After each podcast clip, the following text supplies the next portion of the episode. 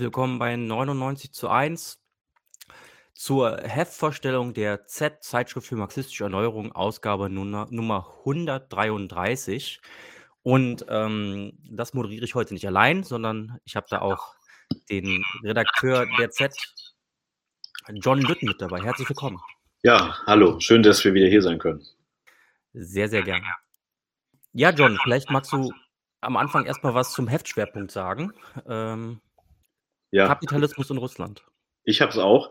Ähm, ja, also wir sind ja, falls es nicht alle schon wissen, hier in diesem äh, Zusammenhang, wir sind eine politische und wissenschaftliche Vierteljahreszeitschrift ähm, und haben jetzt die März-Ausgabe veröffentlicht zum Thema Kapitalismus in Russland. Ähm, und das hat den Hintergrund, dass die Diskussion in der Linken und auch in der Friedensbewegung ähm, im weitesten Sinne uns im letzten Jahr auch unter anderem gezeigt haben, wie wenig wir eigentlich über das Gesellschaftssystem in Russland und auch seine Geschichte und die vielleicht auch Spezifika äh, des Kapitalismus in Russland ähm, nach 1990 äh, wissen. Und ähm, ja, deswegen haben wir versucht, im Rahmen dessen, was eben äh, wir möglich machen können, ein paar empirisch ausgerichtete und historisch ausgerichtete Beiträge da zusammenzutragen, um mehr über den russischen Kapitalismus zu erfahren. Genau. Und dann wollen wir gleich mal äh, reinstarten ins Thema. Und zwar ähm, kommt äh, jetzt äh, Dieter Segert, der einen Beitrag bei in der aktuellen Set ähm, beigetragen hat zum Thema postsowjetischer Kapitalismus. Ähm, postsowjetischer Kapitalismus, Russland und die Ukraine im Vergleich. Erstmal herzlich willkommen, Dieter. Hallo. Genau, Dieter ist Politikwissenschaftler äh, in Berlin und in Wien und hat, wie gesagt, jetzt die beiden Gesellschaften äh, miteinander verglichen. Äh, dein Essay befasst sich mit dem Kapitalismus in der Ukraine und Russland im Vergleich. Und bis 1991 war die Ukraine und Russland ja beide Teil der Sowjetunion und ihre Wirtschaften funktionierten nach demselben Prinzip der zentralen Planung und äh, waren auch im Sinne der Arbeitsteilung eng miteinander verbunden. Welche gemeinsamen Ausgangsbedingungen, vielleicht auch Unterschiede hatten die jeweiligen postsowjetischen Kapitalismen denn bei ihrem Start bzw. ihrer Rückkehr in die kapitalistische Produktionsweise, Dieter? Ja, ich äh, ganz zu Beginn bloß ganz kurz, warum ich die überhaupt verglichen habe. Man kann ja auch andere Vergleiche anstellen, etwa zwischen dem äh, Russland und äh, Ostmitteleuropa, also Polen, Tschechien, Ungarn und so weiter. Äh, ich habe die beiden verglichen, weil es in der aktuellen äh, Presse, in den Medien, auch im Fernsehen so ein Narrativ gibt, das lautet, also äh, die Ukraine ist demokratisch, Russland ist äh, autokratisch und der Krieg hat begonnen, unter anderem deswegen, weil sich Putin dafür fürchtet, dass die Demokratie aus der Ukraine in, nach Russland übergreift. Das ist ein, eine reine, ein ideologisches Narrativ, das kann man jetzt natürlich noch ein bisschen stärker dekonstruieren, aber ich wollte einfach zeigen, dass es doch eine ganze Reihe von Gemeinsamkeiten gibt in der Entwicklung der beiden Staaten, ähm, wenn man so will, aus dem zerbrechenden Staatssozialismus sowjetischen Typs ähm, äh, hin, hin, in eine besondere Form des Kapitalismus.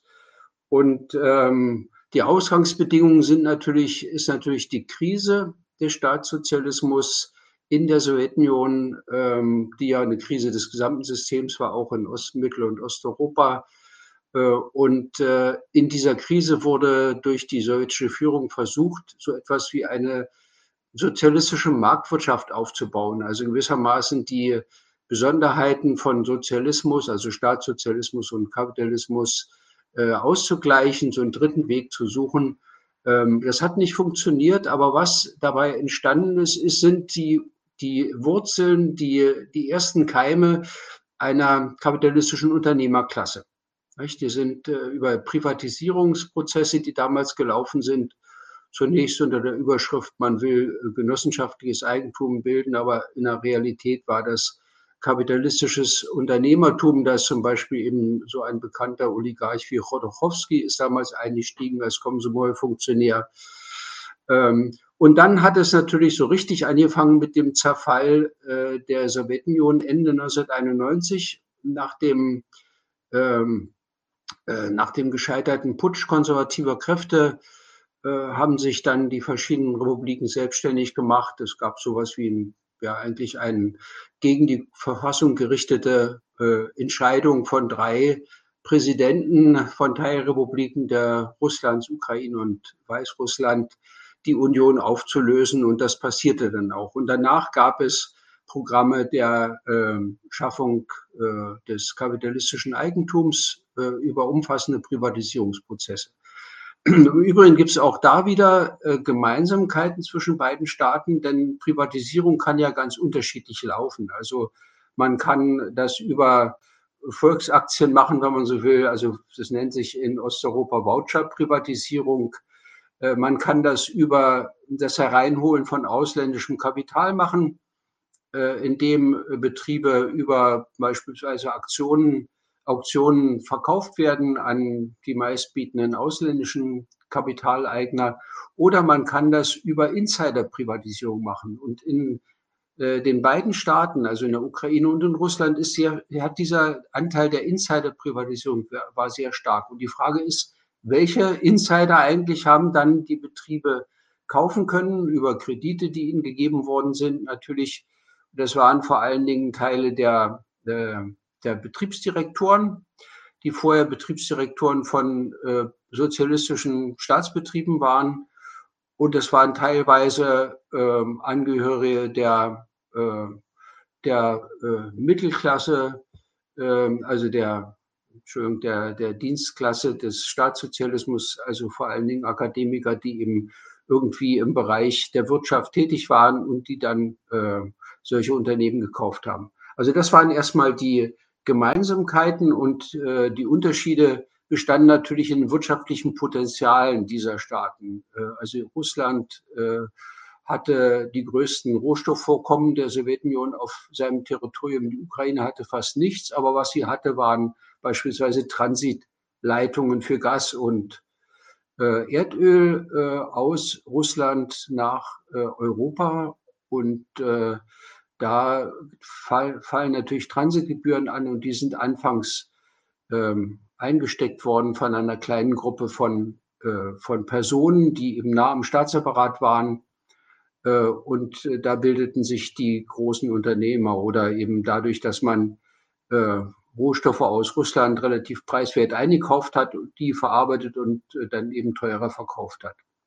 Soweit vielleicht erst einmal zu dem, äh, zu den äh, Gemeinsamkeiten und Besonderheiten. Ach, eine Sache muss man noch sagen, dadurch, dass eben äh, die russische Wirtschaft sehr stark auf diesem Export von ja, vorhandenen Bodenschätzen aufbaute, nicht nur Gas und Erdöl, sondern auch Metallen.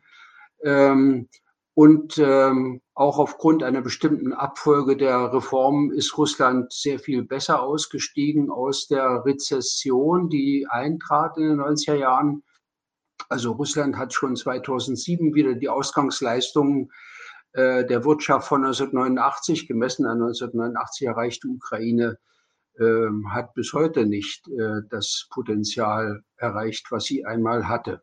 Und damit mhm. also geben sich natürlich auch auf Wirtschaft unterschiedliche Lebenslagen der Bevölkerung. Ja, das ist ein interessanter Punkt, den du da aufmachst. Also ich meine, 17 Jahre bis sozusagen das BDP erreicht wurde, was äh, zu Sowjetzeichen vorhanden war. Das ist ja auch ja. eine lange Zeit. Wie stark ist dann die Wirtschaft tatsächlich eingebrochen nach der Umstellung dann auf die, ähm, die kapitalistische Produktionsweise in beiden Ländern? Und was für Folgen hatte das vielleicht auch für die Bevölkerung und für die soziale Lage allgemein?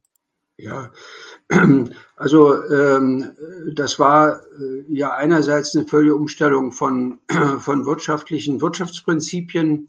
Ähm, zwischen den beiden Typen der Staatswirtschaft, Staatsbahnwirtschaft und der kapitalistischen Marktwirtschaft und zum anderen eben auch eine regionale Umorientierung, also aus der äh, regionalen Arbeitsteilung innerhalb des, des Rates für gegenseitige Wirtschaftshilfe, da waren ja alle staatssozialistischen Länder vereinigt, ähm, hin eben zu einer, zu einer peripheren Wirtschaft des globalen Kapitalismus. Und die Wirtschaftsleistung in den postsozialistischen Republiken, das trifft übrigens auch andere als die beiden, ist jeweils um mehr als 50 Prozent eingebrochen, also halbiert worden. Dazu kam gleichzeitig, weil du nach der äh, Lage der Bevölkerung gefragt hast, ähm, eine wahnsinnig hohe Inflationsrate, also teilweise über 1000 Prozent in einem Jahr. Äh, das hielt mehrere Jahre an in beiden Ländern. Ähm, und äh, wenn man das vergleicht mit Ostmitteleuropa, äh, da war sowohl der Wirtschaftseinbruch betrug ein Viertel, also nur die Hälfte von dem, was eingebrochen ist in Russland und der Ukraine. Und die Inflation war außer in Polen auch wesentlich weniger hoch. Und ähm, was vielleicht auch eine gewisse Besonderheit war äh, der beiden postsowjetischen Republiken gegenüber den äh, Ländern in Ostmitteleuropa bezogen auf die Lage der Bevölkerung, ist die Arbeitslosigkeit. Die war nämlich in, in solchen Ländern wie Polen oder Bulgarien zeitweise sehr hoch, übrigens auch Ostdeutschland. Äh, also zwischen 15 und 20 Prozent äh, der Bevölkerung äh, waren arbeitslos. In Russland und der Ukraine waren das ähm, niemals äh, mehr als fünf bis acht Prozent. Äh, und die Besonderheit besteht darin, dass äh, zwar die, die Arbeitenden nicht entlassen worden sind aus ihren vorhergehenden Staatsbetrieben, aber sie haben keinen Lohn bekommen, wenn sie Arbeit hatten oder sie hatten eben auch keine Arbeit. Und wenn sie produziert haben und aber keinen Lohn bekommen haben, dann haben sie sowas bekommen wie teilweise Produkte, die man selbst dann verkaufen konnte und dadurch sich irgendwie über Wasser halten. Das ging eine ganze Zeit lang. Ja, in Russland äh, und der Ukraine ähm, war das sehr stark in den 90er Jahren so. Ähm, und in Russland ging es dann unter Putin nach oben mit, der, mit dem Lebensniveau der Bevölkerung relativ schnell. Äh, und in der Ukraine hat das ähm, ja bis Ende der 90er Jahre äh, auch gedauert äh, und dann ging es sehr viel langsamer nach oben, weil ja auch die Wirtschaftsleistung geringer war. Und ähm, ja, das vielleicht noch ein Punkt, die Wirtschaftsleistung pro Kopf der Bevölkerung, das wird ja immer an Bruttoinlandsprodukt gemessen, ähm, und um das vergleichen zu können, in sogenannten Kaufkraftparitäten, also ungefähr, was man sich dafür kaufen kann in einem gleichen vergleichbaren Warenkorb, die ist in Russland doppelt so hoch, äh, sogar mehr als doppelt so hoch als in der Ukraine noch heute. Nicht? Und das macht dann natürlich auch Unterschiede oder Zeug bringt auch Unterschiede im Lebensniveau hervor. Ja. Du hast so eine Art und Weise, wie die Privatisierung abgelaufen ist, ja schon ein bisschen was gesagt. Vielleicht kann man das ähm,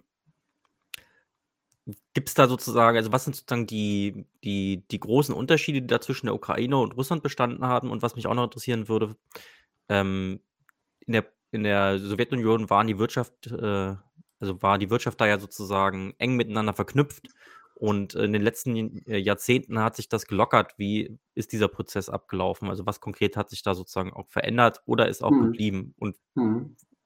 Ich ver versuche das mal äh, kurz zu umreißen. Nicht? Also es war, wie gesagt, zunächst einmal eine ganze Reihe von Gemeinsamkeiten, was die technische Abwicklung der Privatisierung anbetraf. Äh, sowohl äh, was wer davon profitiert hat, diese kleine Gruppe, als auch die Art, wie das ablief über Insider-Privatisierung. Also diejenigen, die unmittelbar mit den Leitungen äh, der Betriebe verbunden waren.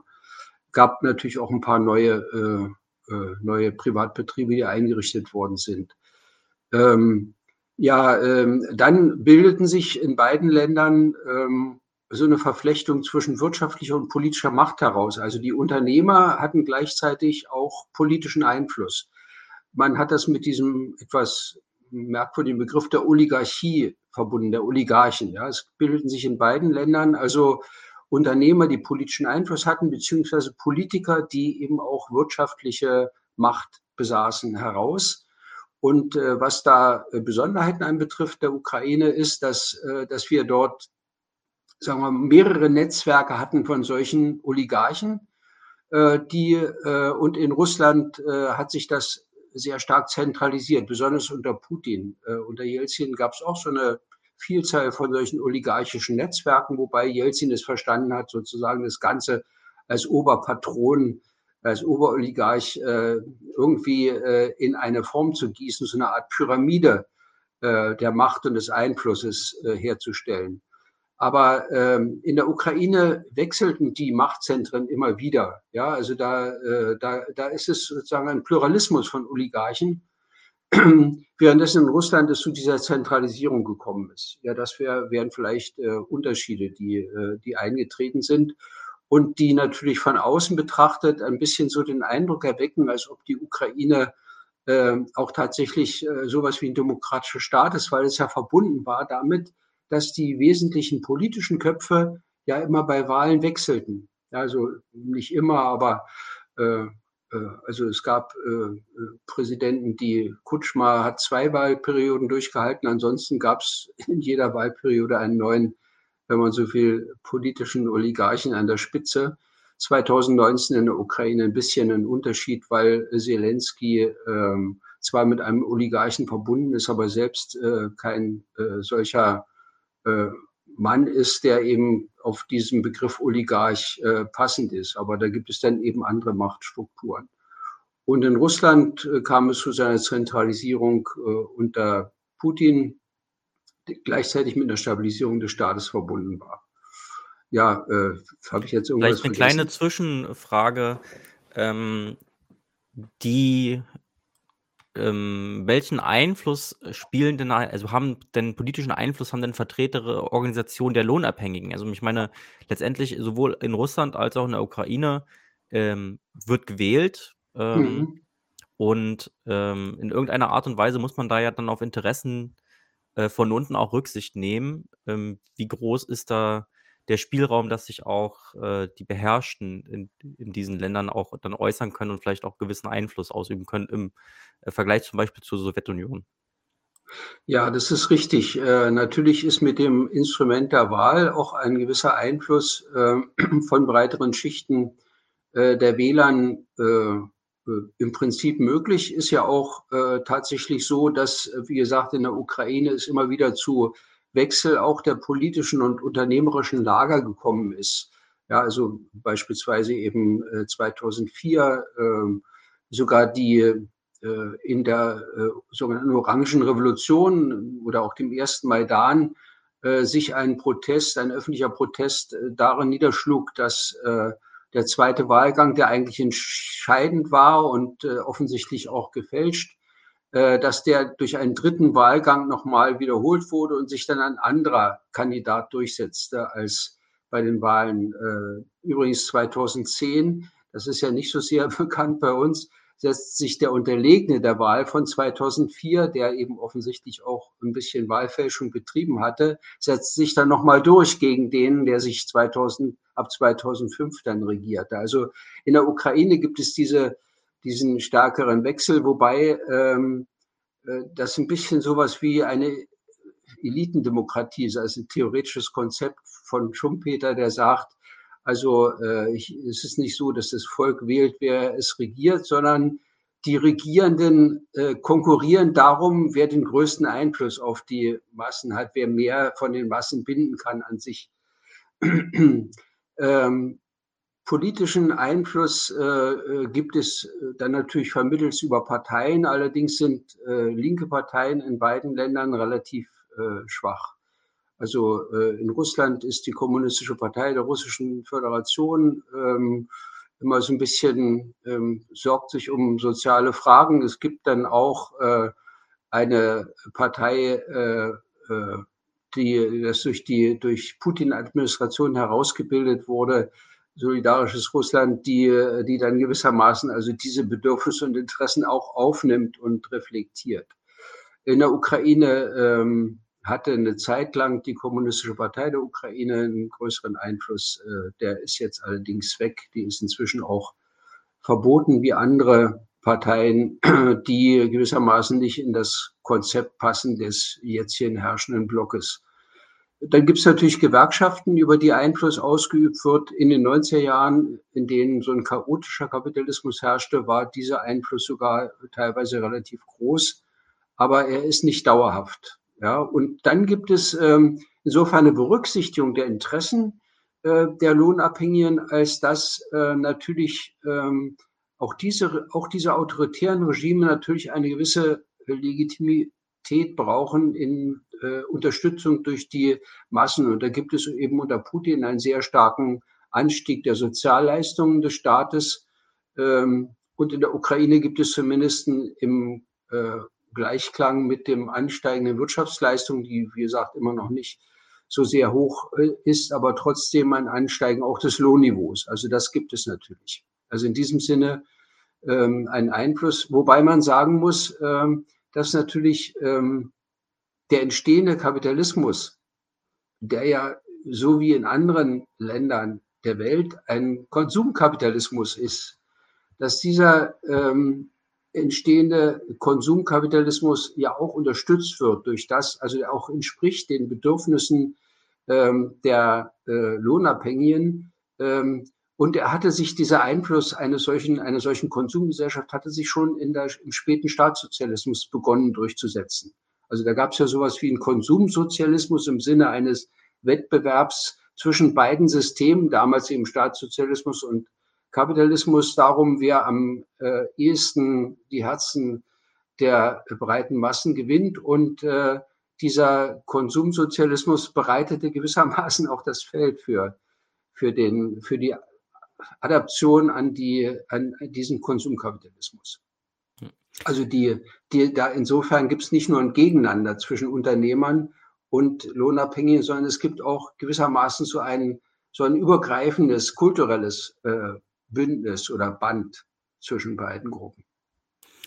Dann äh, meine letzte Frage in dem Blog übrigens. Ähm, ihr, die jetzt hier live zuseht, äh, wir haben dann noch einen äh, dritten Teil, wo wir dann alle mal gemeinsam ein bisschen diskutieren und da wird es dann auch Raum geben für Fragen, die ihr habt zu den unterschiedlichen ähm, Blöcken, die wir jetzt hier vorher haben, also zum Beispiel zu dem Vergleich Russland, Ukraine, Kapitalismus, aber auch zu dem Gespräch über Friedenspolitik, was gleich im Anschluss kommt.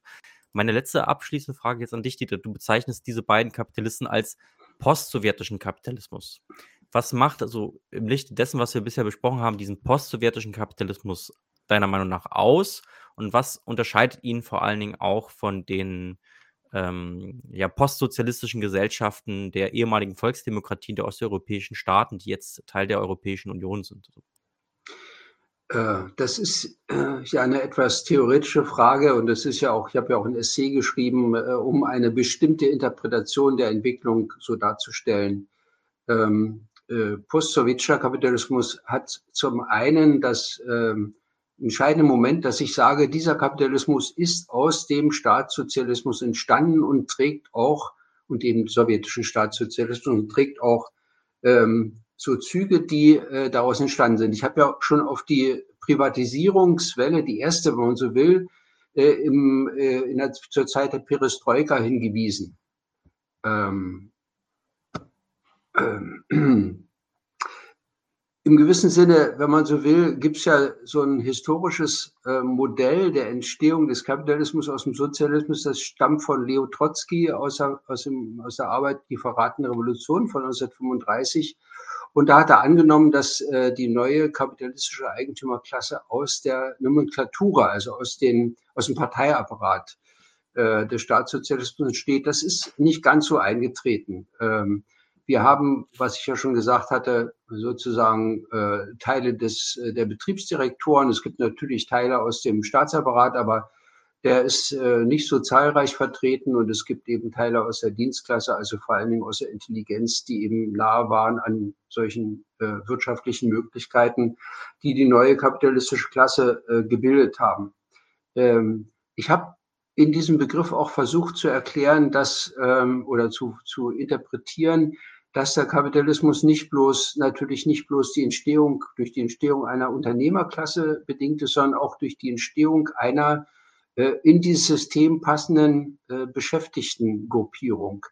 Äh, der Konsumsozialismus und die Brücke zum Konsumkapitalismus habe ich schon erklärt. Es kommt aber noch dazu, hm, natürlich hat die Demokratie auch Vorteile, ähm, weil sie zunächst einmal den Eindruck, äh, also auch diese Demokratie, die ja nur bruchstückhaft existiert in beiden Staaten, weil sie ja immerhin äh, ermöglicht, dass man seine Wut, seine, seinen Unmut, seinen Protest ausdrückt in Wahlen.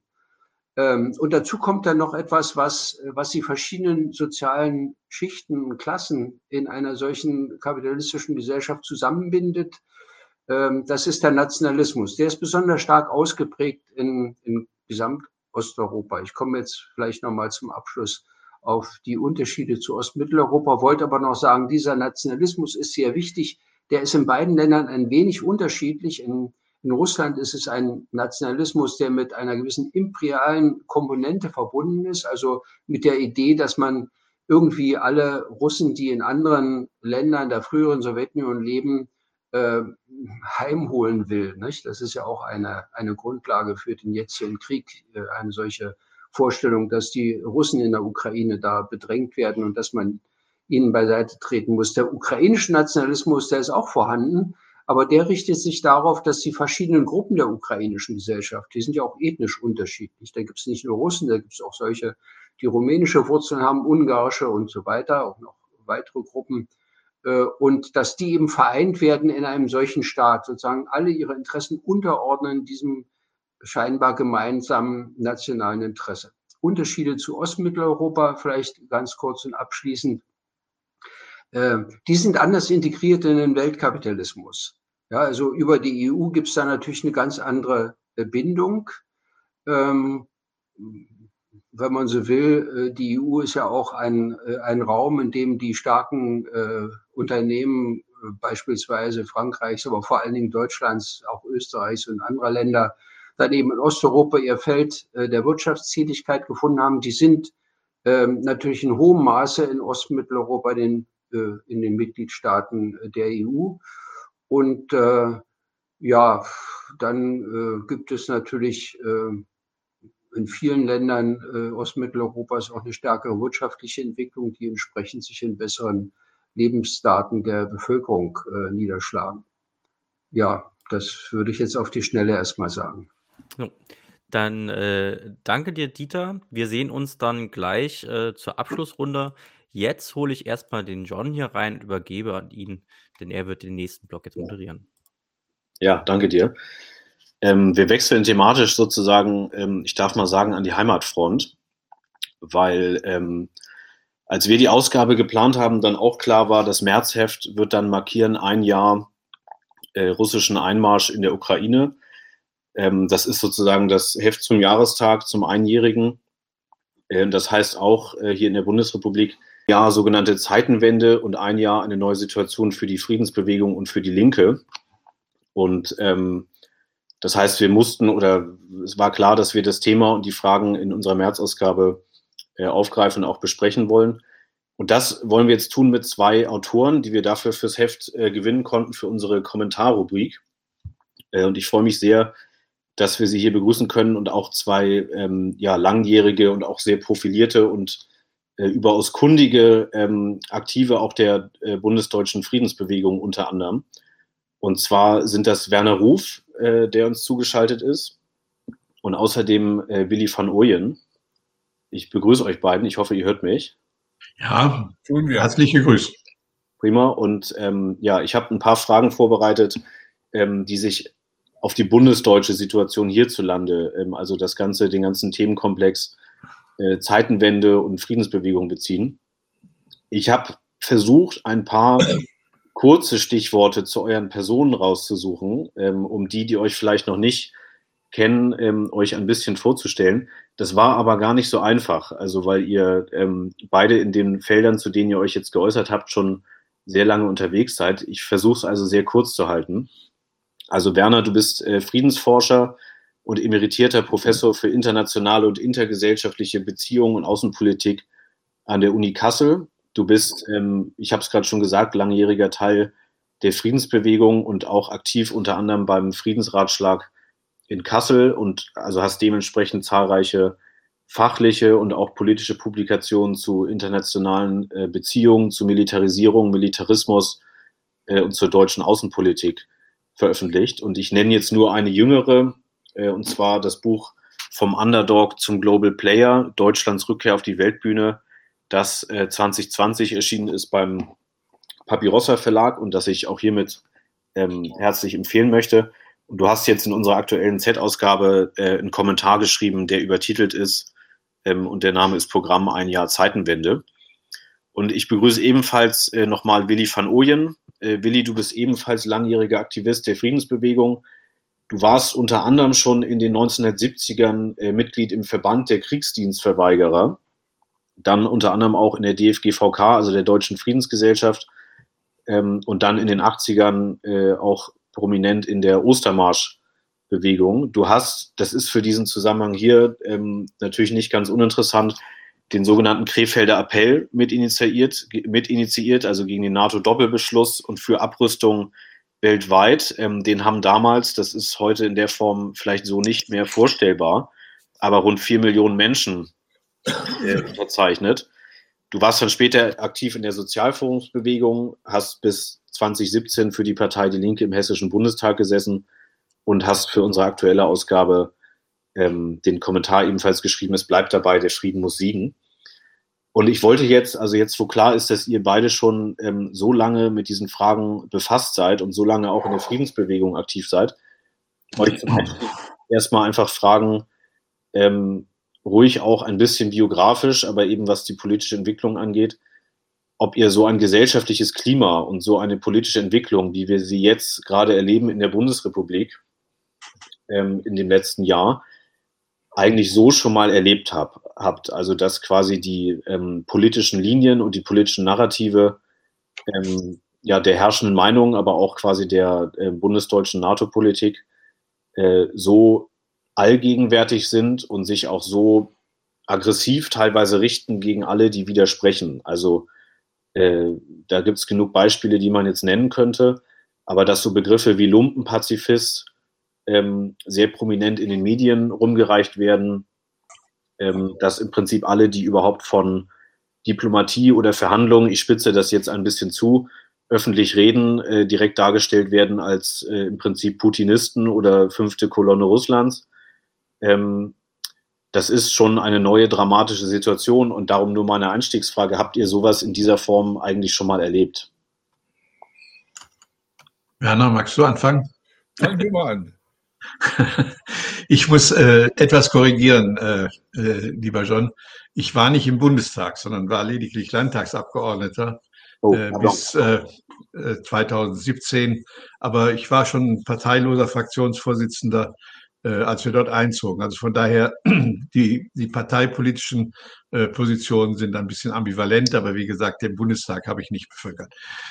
Äh, zu der Frage, die du gestellt hast, ist natürlich äh, das subjektiv Erlebte der 60er und 70er Jahre immer ein, ein Maßstab gewesen. Also wir mussten immer rüber, weil natürlich auf der anderen Seite äh, diese Position äh, sozusagen der friedlichen äh, Entwicklung äh, beheimatet zu sein schien, jedenfalls in den Angriffen, die uns in den 60er und 70er Jahren begegneten. Das war sicherlich ein Moment, wo äh, äh, diese Frage äh, der Drückeberger, das war die Kriegsdienstverweigererentwicklung, äh, dann eine äh, hervorragende Form der Auseinandersetzung war, bis es dann gelang, äh, das allerdings erst in den 80er Jahren, tatsächlich eine gesellschaftliche Mehrheit auch für eine solche pazifistische Position zu gewinnen, die im Grunde genommen durch verschiedene äh, Elemente natürlich äh, getragen war. Das eine war die Kriegsdienstverweigerer und die Ablehnung von militärischer Gewalt, natürlich auch vor allen Dingen die Ablehnung der atomaren Gefahren, die dann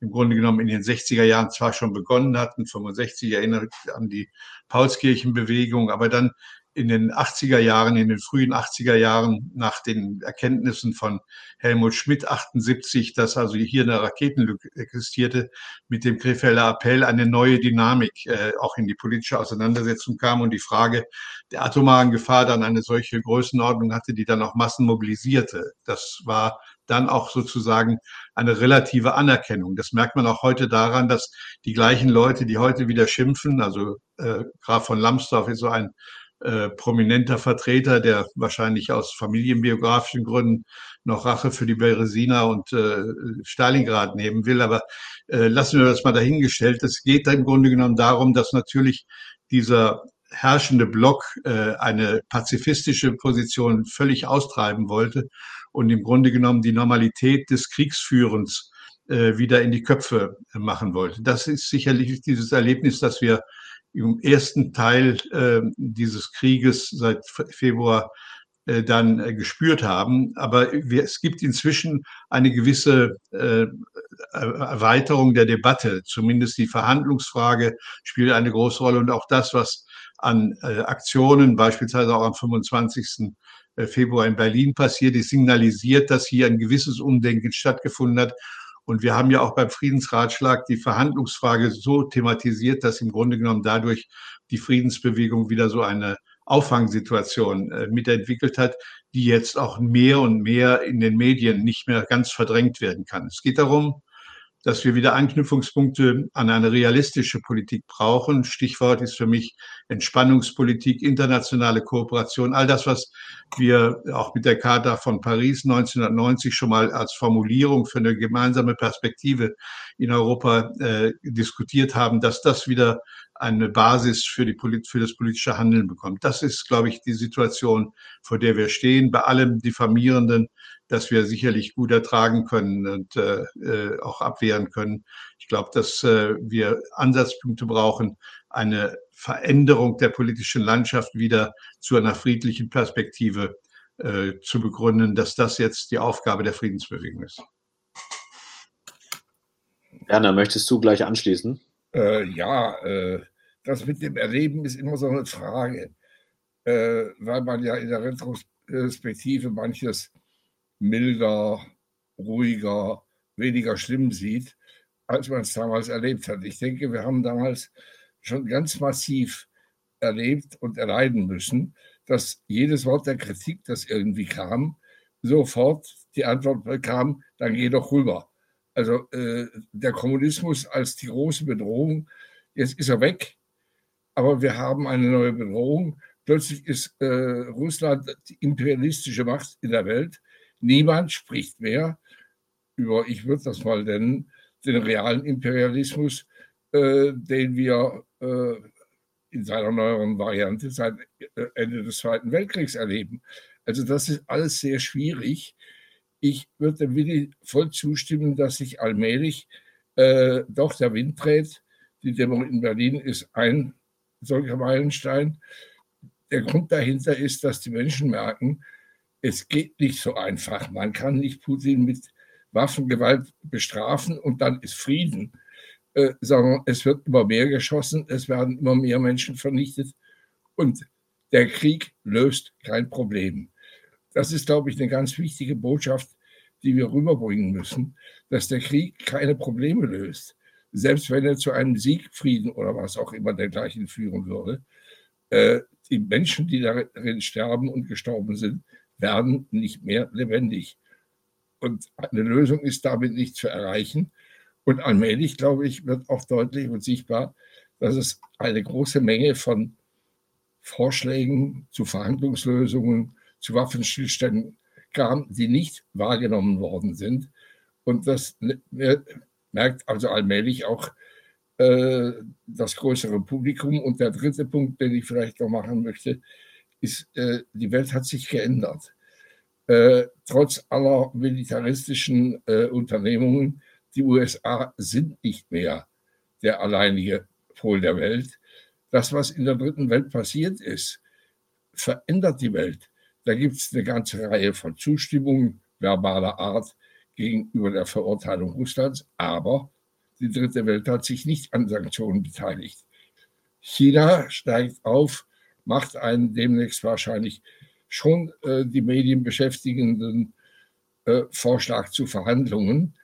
Dahinter stehen viele, viele Staaten und Staaten, in denen die große Mehrheit der Weltbevölkerung ist.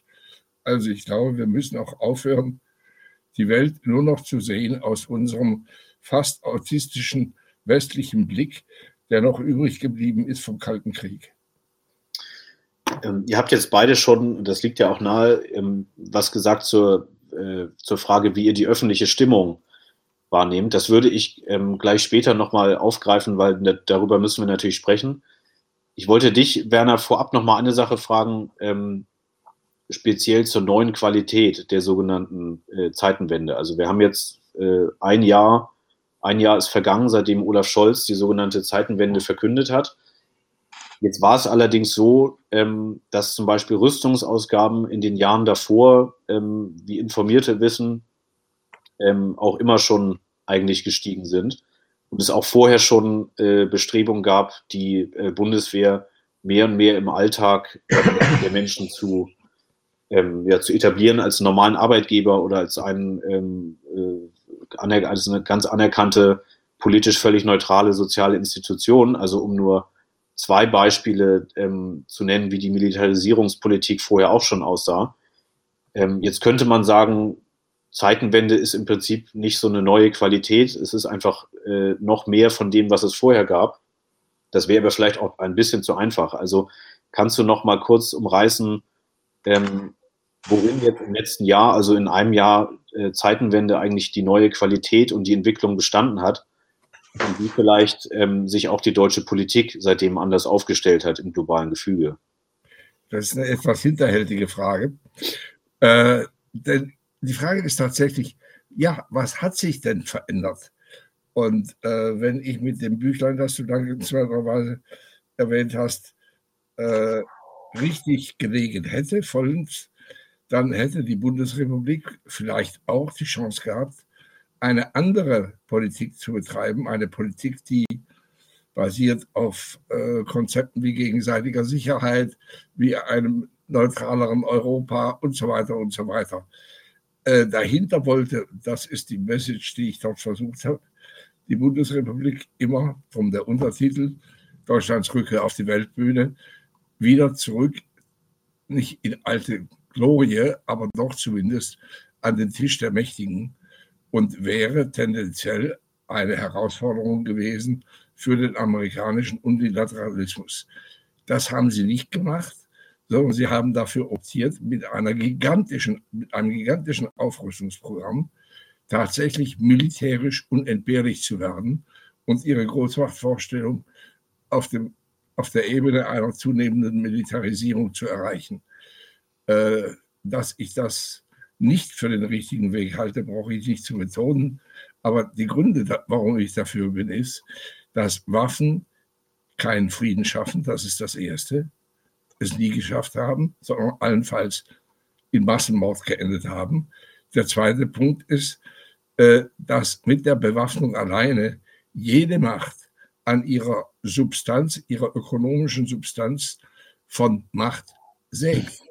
Und das scheint mir der gro äh, große Punkt zu sein. Wir sollten nicht vergessen, das sogenannte deutsche Wirtschaftswunder äh, fand statt in einem, zu einem Zeitpunkt, als es Deutschland verboten war, schwere Waffen, Kriegsschiffe, Panzer, Flugzeuge zu produzieren. Dasselbe gilt für Japan.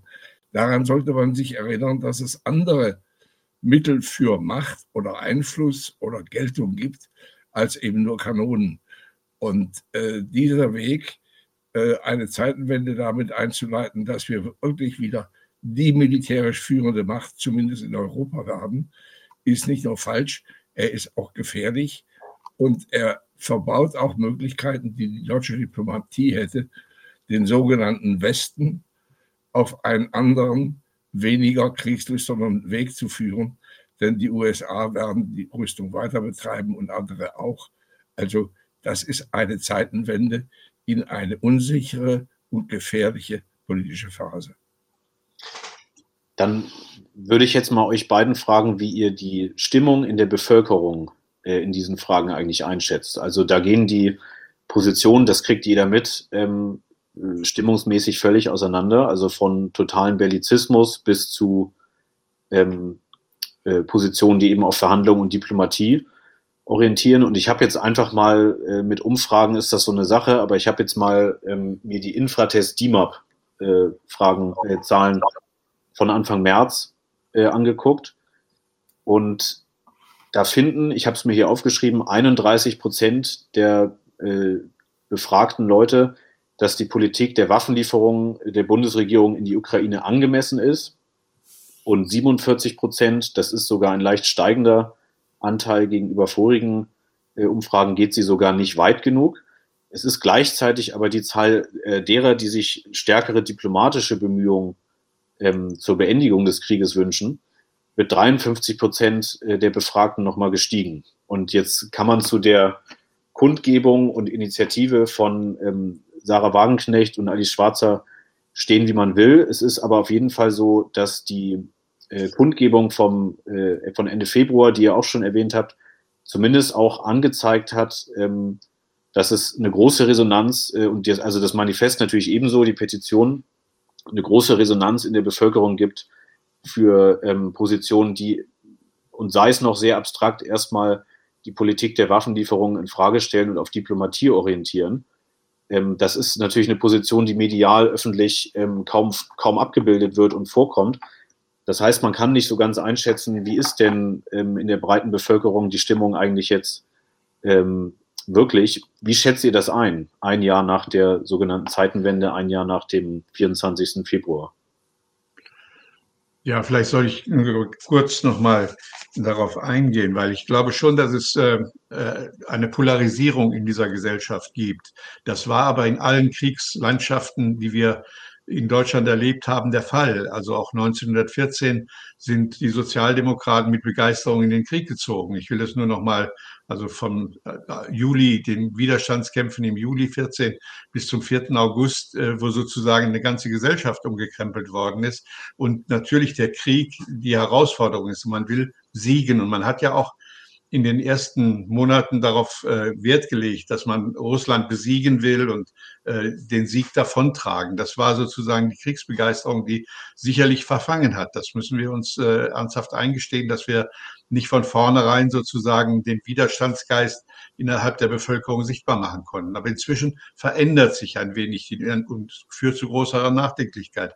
Ich will, weil der Krefelder Appell schon mal erwähnt worden ist, sagen, dass wir natürlich auch äh, für die vier Millionen Unterschriften etwa drei Jahre gebraucht haben und eine Aufbauarbeit, wo wir in den Betrieben, wo wir in jedem Stadtteil äh, Friedensinitiativen hatten, die sozusagen Kerne und Träger dieser politischen Arbeit waren, eine Struktur, die von der wir zum Teil jetzt noch profitieren. Also bei den Ostermärschen ist es so, dass wir an 90, 100 Orten in der Bundesrepublik äh, Initiativen haben, die solche Dinge, solche Aktionen planen und äh, vorbereiten. Das, glaube ich, ist nochmal ein wichtiger Hinweis darauf, dass wir im Grunde genommen auch die Zeit brauchen, um wieder örtliche Verankerung zu schaffen. Also der 25. Februar war ja, auch ich war ja selbst dabei, äh, natürlich ein Ereignis, das als Event äh, gestaltet war und nicht dazu geführt hat, dass bundesweit nach Berlin mobilisiert wurde. Also es gab nur insgesamt 20 Busse, die in Berlin angelandet sind und das meiste kam aus Berlin und Brandenburg, also sozusagen S-Bahn-mäßig mit zu der Demonstration.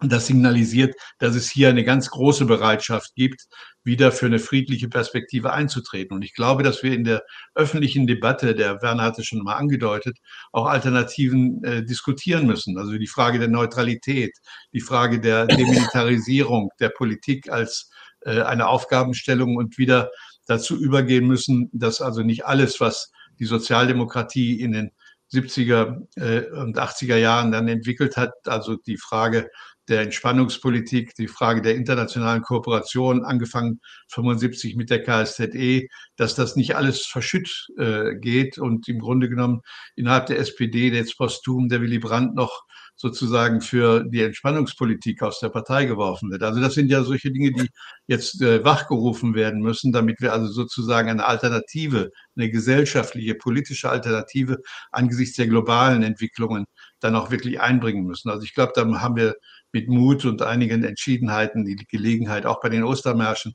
wieder mal ein bisschen Aufstand und äh, Widerstand zu signalisieren. Äh, ja, ich sehe das äh, ziemlich genauso, wobei ich denke, der Faktor Zeit spielt eine Rolle. Äh, man merkt oder jeder merkt, dass diese Option Baerbock, wir führen Krieg gegen Russland, äh, Siegfrieden nicht funktioniert. Wir sehen, dass immer mehr Elend und äh, Leid durch den Krieg verbreitet wird. Ich würde mich zu der These sogar versteigen, zu sagen, je mehr äh, ukrainische Flüchtlinge wir hier haben, die nicht alle nur den Heldentod sterben wollen, äh, die differenzierter berichten, die von dem Leid, das sie wirklich erleben, berichten, äh, sind in Augen der Menschen doch auch Kronzeugen dafür, dass dies keine Lösung sein kann. Und äh, während auf der einen Seite die Sozialetats weiter runtergefahren werden, leisten wir uns ein gigantisches Aufrüstungsprogramm, bei dem was rauskommen soll. Und ich glaube, da kann man ansetzen und fragen, wozu machen wir das? Könnten wir die Bedrohung nicht besser beseitigen durch Verhandlungen, durch gegenseitigen Austausch und so weiter? Also ich glaube fast, ich bin auch Optimist, gebe ich zu, äh, wir sind irgendwo ein Stück weit an einem Kipppunkt, wo die Bevölkerung dieses einfache Erklärungsmuster, da ist ein Böser, der muss aus der Welt geschafft werden, da ist die Welt wieder heile, nicht mehr akzeptiert. Es hat ja auch nie gestimmt. Also ich bin wahrscheinlich der Älteste in unserer Runde. Ich glaube, ich habe bald ein gutes Dutzend Hitler erlebt, den richtigen auch noch am Anfang. Und dann kam der von Nil und der von Bagdad und der äh, von Belgrad. Und nein, es geht nicht um böse Menschen. Es geht um Verhältnisse und Interessen. Und das kapieren die Leute allmählich und das kann man auch vermitteln. Und ich bin gespannt auf die Ostermärsche, da hat der Willi recht. Vielleicht erleben wir dieses Jahr wieder Ostermärsche, wie wir sie bisher nicht hatten. Und vielleicht schwankt die Friedensbewegung, die plötzlich auf einmal in Teilen begeistert war vom Krieg gegen, äh, gegen Putin, zu einem neuen pazifistischen Schwerpunkt zu sagen, nein, Waffen sind die Lösung nicht. Ja, das ist jetzt das Stichwort, ähm, was ich auch gleich aufgreifen wollte. Also ich habe mir jetzt nicht vorgenommen, Werner, den Optimismus zu trüben. Aber es ist ja so, ähm, das schreibst du, Willi, in deinem Kommentar bei uns im Heft, ähm, dass es Teile des Friedenslagers gibt und der ähm, Linken, also der gesellschaftlichen Linken, aber auch der ähm, parteiförmig organisierten, also in Form der Partei Die Linke, ähm, die in der Friedensfrage jetzt im letzten Jahr mindestens, um es diplomatisch zu sagen, verunsichert waren. Und es gibt auch Teile, äh, das hat nun Werner gerade gesagt, und so ist es ja nun auch, ähm, die im Prinzip dann fast schon frenetische Unterstützer äh, von Waffenlieferungen und von Sanktionspolitik geworden sind.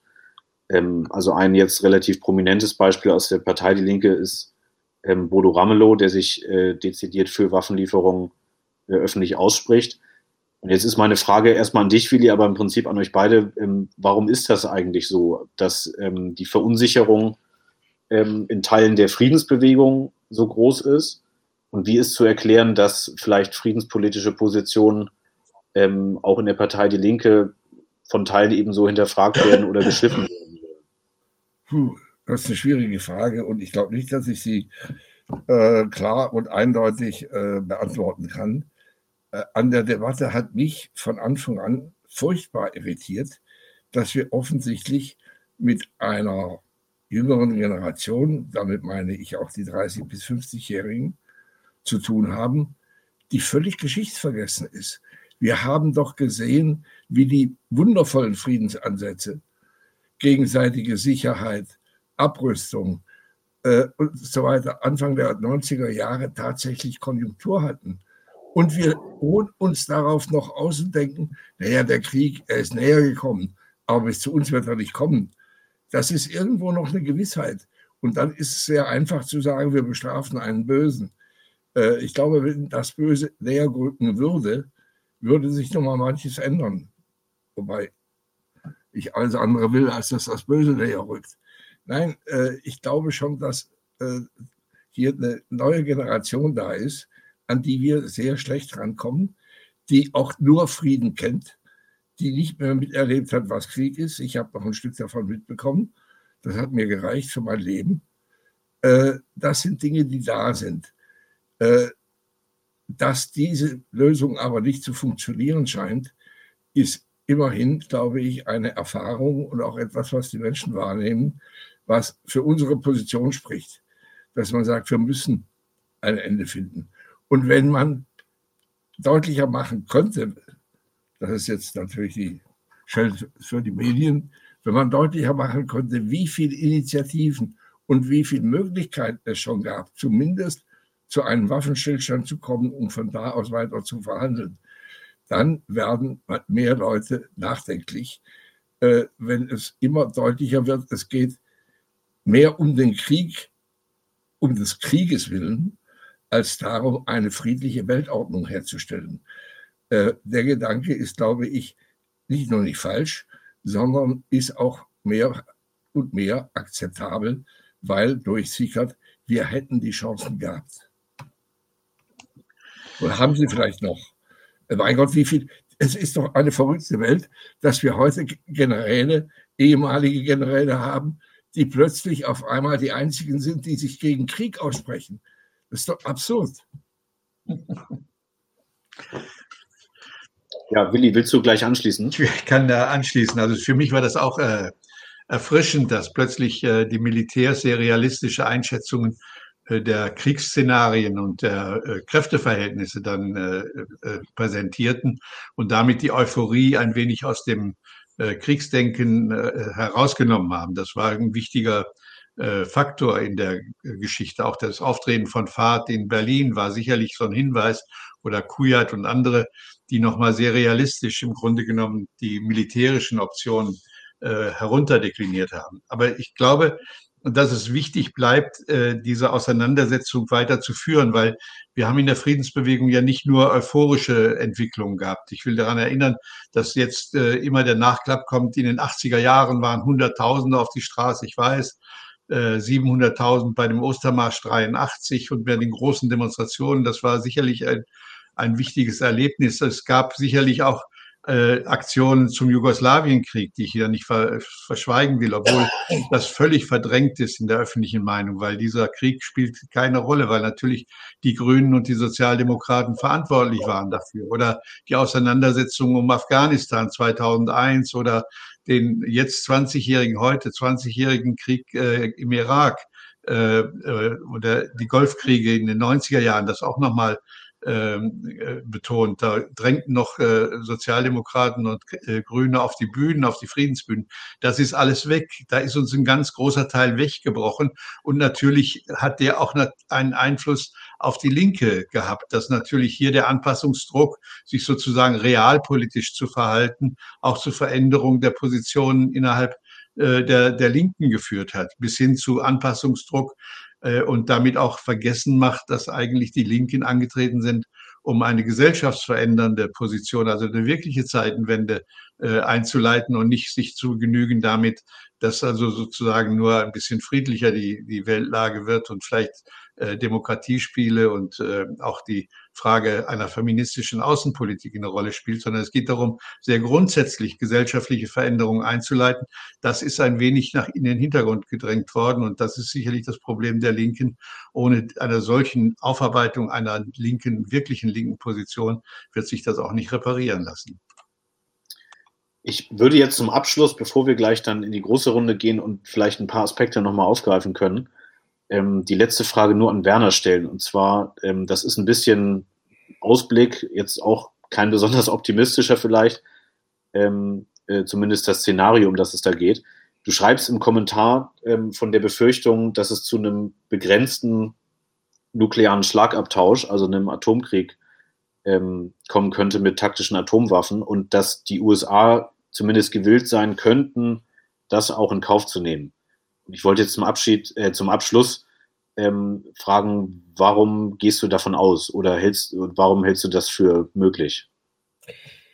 Äh, naja, warum hältst du das für möglich? Ich meine, wenn man äh, einige Dinge zusammenzählt, äh, dann kommt einem manches seltsam vor. Äh, die USA haben den Mittelstreckenvertrag gekündigt. Warum? Er betrifft eigentlich nur die kurze und mittlere Reichweite, sprich auf Deutsch Europa nicht das EU-Europa, sondern das geografische Europa. Äh, die USA haben eine ganze Reihe von anderen Sachen gemacht, äh, die ganz klar darauf hindeuten, auch die Verhandlungen vor Beginn des äh, Ukraine-Kriegs zwischen Biden und Putin, wir bleiben draußen. Nebenbei, Herr Scholz hat, glaube ich, einen sehr klugen Schachzug gemacht, dass er die Lieferung von Leopardpanzern abhängig gemacht hat davon, dass die USA auch versprochen haben, Abrams-Panzer zu äh, liefern. Warum soll denn Europa oder bestimmte europäische Staaten immer vorangehen und die USA treiben weiter wunderbar Handel mit Russland? Das ist doch seltsam. Und wenn man einen solchen Krieg regional begrenzen kann, okay, ich komme jetzt zu meinem eigentlichen Job für internationale Politik, aber es ist nun mal so, die USA sind nicht mehr äh, der äh, einsame Hegemon. Die USA sind militärisch im Dekline, im Abstieg. Äh, jetzt ist die Frage, wie sieht das danach aus? Meine These war, dass Europa zusammen mit Russland einen neuen gewaltigen Pol in dieser großen äh, neuen Multipolarität bilden könnten. Das wollen die USA nicht. Und wir müssen uns fragen, inwieweit dieser Krieg auch ein Stellvertreterkrieg der USA gegen Europa ist, gegen die EU. Das ist ein Stellvertreterkrieg in verschiedenen Stufen.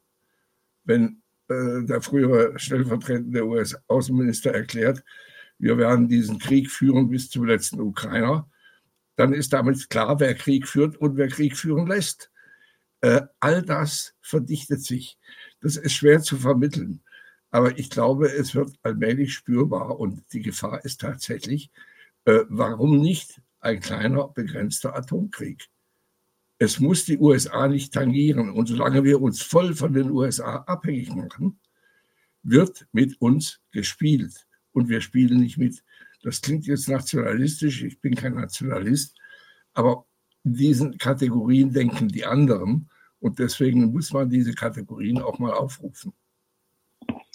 Ja, dann danke euch beiden schon mal für die ähm, Antworten auf die paar Fragen. Es gibt sicherlich eine ganze Menge, die wir jetzt gleich in der großen Runde ähm, nochmal aufgreifen können. Ich weise auch darauf hin, ähm, für die, die jetzt hier live zugucken, dass ihr ähm, über diese Chat-Funktion, die es hier gibt, auch Fragen einreichen und stellen könnt, die wir ähm, dann unseren Gästen noch stellen können. Also macht davon gerne Gebrauch. Insofern würde ich dann sagen, äh, danke nochmal an euch beiden und dann kommen jetzt Fabian und äh, Dieter Segert noch hinzu für unsere Abschlussrunde. Genau, und ich glaube, ich kann äh, mit der ersten Frage für die Abschlussrunde auch ähm, sehr gut an das Gesagte anknüpfen. Äh, ist ein bisschen eine längere Frage. Also historisch, darauf hat äh, ähm, neulich ein Genosse hingewiesen, sind Kriege auf drei Arten beendet worden, die äh, teilweise natürlich auch ineinander übergehen und ähm, also es gibt erstens einen Waffenstillstand, weil alle beteiligten Regierungen eingesehen haben, dass es nichts mehr zu gewinnen gibt für die, also für die jeweils eigene Sache. Zweitens, eine beteiligte Konfliktpartei ist militärisch komplett zerschlagen worden und, der, mhm. äh, und vernichtet und besetzt worden, also das, was sozusagen historisch am allerseltensten vorkommt, ähm, wo aber sozusagen der Untergang von Nazi-Deutschland ein Beispiel ist. Und drittens, Regierungen wurden von unten gezwungen, den Krieg zu beenden, weil die Soldaten sich dem Weiterkämpfen verweigert haben oder weil die Zivilbevölkerung Druck aufgebaut hat, also sozusagen die Heimatfront gebröckelt hat. Die Heimatfront gebröckelt hat. So jetzt aus einer Situation heraus, dass wir nicht in einem Land leben, das direkt an diesem Krieg beteiligt ist, aus einer Person heraus, die es auch ablehnt, Waffen zu liefern und damit auf Kosten der ukrainischen und der russischen Soldaten und der Zivilbevölkerung der Ukraine einen Kampf ähm, geführt wird, in dem es neben der Unabhängigkeit in der Ukraine, wie auch gerade schon eben gesagt, auch um eine Auseinandersetzung zwischen zwei imperialen Blöcken geht und in der die Ukraine in ihrer faktischen Abhängigkeit von westlichen Waffenlieferungen, äh, Geheimdienstinformationen aus dem Westen und auch Geldern auch längst nicht mehr voll souverän ist. Was können wir als Linke in der Opposition ähm, in Deutschland und als Teil der Friedensbewegung eigentlich wirklich tun, um die Eskalation der Gewalt zu stoppen und zu einem Frieden beizutragen? Ein bisschen was dazu ist ja schon gesagt worden, aber vielleicht äh, können wir da jetzt noch mal ein bisschen miteinander diskutieren drüber. Und äh, es darf gerne anfangen, wer anfangen möchte. Dieter meldet sich. Ja, das ist äh, natürlich die entscheidende Frage, äh, was wir tun können. Ähm, und das ist, gibt ganz unterschiedliche Ebenen. Also was ich beispielsweise mit meinen Freunden tue, ich bin ja äh, nicht parteipolitisch organisiert, aber ich habe viele Freunde in verschiedenen äh, linken Gruppierungen. Ähm, ich tausche Informationen aus, äh, damit wir zu einer vernünftigen Analyse kommen, einer, einer, einer Analyse, die tatsächlich auf die Probleme eingeht und sich nicht von dieser moralisierenden Mobilisierung äh, der verschiedenen Lager äh, beeinträchtigen lässt. Also beispielsweise geht es ja um die Frage, dass es hier nicht um einen Krieg zwischen der Ukraine und Russland geht oder gar Russlands gegen Ukraine und ein unprovozierter Angriffskrieg, sondern dass äh, es hier auch diesen Aspekt des Stellvertreterkrieges zwischen den Lagern gibt. Das hatten wir schon erwähnt. Daraus ergibt sich aber auch, dass dieser Krieg nicht einfach zwischen den beiden beendet werden kann, sondern dass man da ein, ähm, eine Lösung von, von Fragen, die teilweise in den letzten Jahren sehr viel sich zugespitzt haben, schaffen muss. Also noch einmal versuchen muss und kämpfen muss dafür, dass es eine europäische Friedensordnung gibt. Mhm. Ähm, also äh, bloß noch eine Sache vielleicht, äh, was ich auch wichtig finde, ist, äh, in der Berliner Zeitung am Wochenende stand ein Aufruf äh, der Gruppe Neu Beginnen, wo auch Freunde von mir drin sind. Ähm, und da steht was sehr Wichtiges drin, nämlich, äh, dass um der Friedensbewegung eine größere Druckkraft zu, äh, zu geben, äh, bräuchte, bräuchte man, und auch um die ökologischen Probleme zu lösen, bräuchte man einen Brückenschlag zwischen der Friedensbewegung und der ökologischen Bewegung. Das wäre im Übrigen auch ein Brückenschlag zwischen Generationen äh, aus meiner Beobachtung, weil in der mhm. Friedensbewegung sehr viele Menschen meiner Generation und älter dabei sind ähm, und die Jüngeren ein bisschen sich abseits halten. Aber in der ökologischen Bewegung, da geht es ja um die Frage Fridays for Future und so weiter, äh, dass hier die Zukunft verteidigt wird. Und deutlich der Brückenschlag kann darin begründet werden, dass die im Gang befindliche Militarisierung ja die, unsere Gesellschaft auch daran hindert, dass wir gerade diese ökologische Frage klären.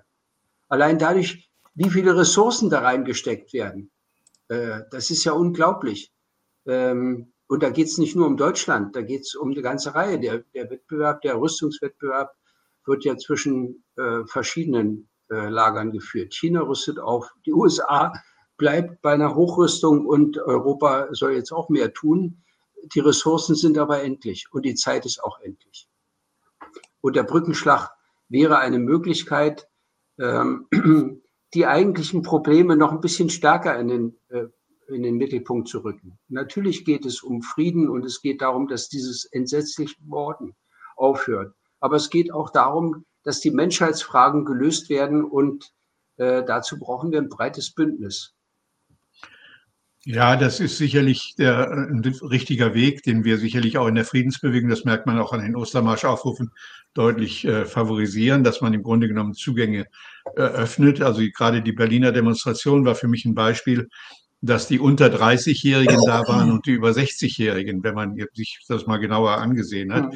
Das wäre so ein, ein, äh, ein Instrument. Aber ich glaube auch, dass wir nicht eine einheitliche äh, Formierung hinkriegen werden, wie denn die Lösung aussehen kann. Also ich weiß, dass heute äh, in Washington ähm, am 18. Äh, wegen des 20-jährigen Irakkrieges, aber auch in Sachen Ukraine eine größere Demonstration stattfindet, die im Grunde genommen auch ein Signal dafür ist, dass in den USA nicht alle kriegsbegeistert auf den Ukraine-Krieg setzen. Das ist eine sehr gespaltene Gesellschaft auch dort. Und wir werden das auch hier in Europa erleben, dass also diese Eindeutigkeit, mit der diese Siegesgewissheit vorgetragen worden ist, äh, die dann sozusagen die Bereitschaft, auch Waffen zu liefern oder andere für uns kämpfen zu lassen, minimieren wird. Das ist, glaube ich, äh, der Punkt, auf den wir setzen sollten und in unserer Rigorosität, dass Waffen keinen Frieden beibringen werden, sondern mehr Tote äh, erzeugen werden, ist, glaube ich, so eine Sensibilität, die auch mit dem äh, Manifest, das jetzt äh, immerhin 750.000 Menschen unterschrieben haben,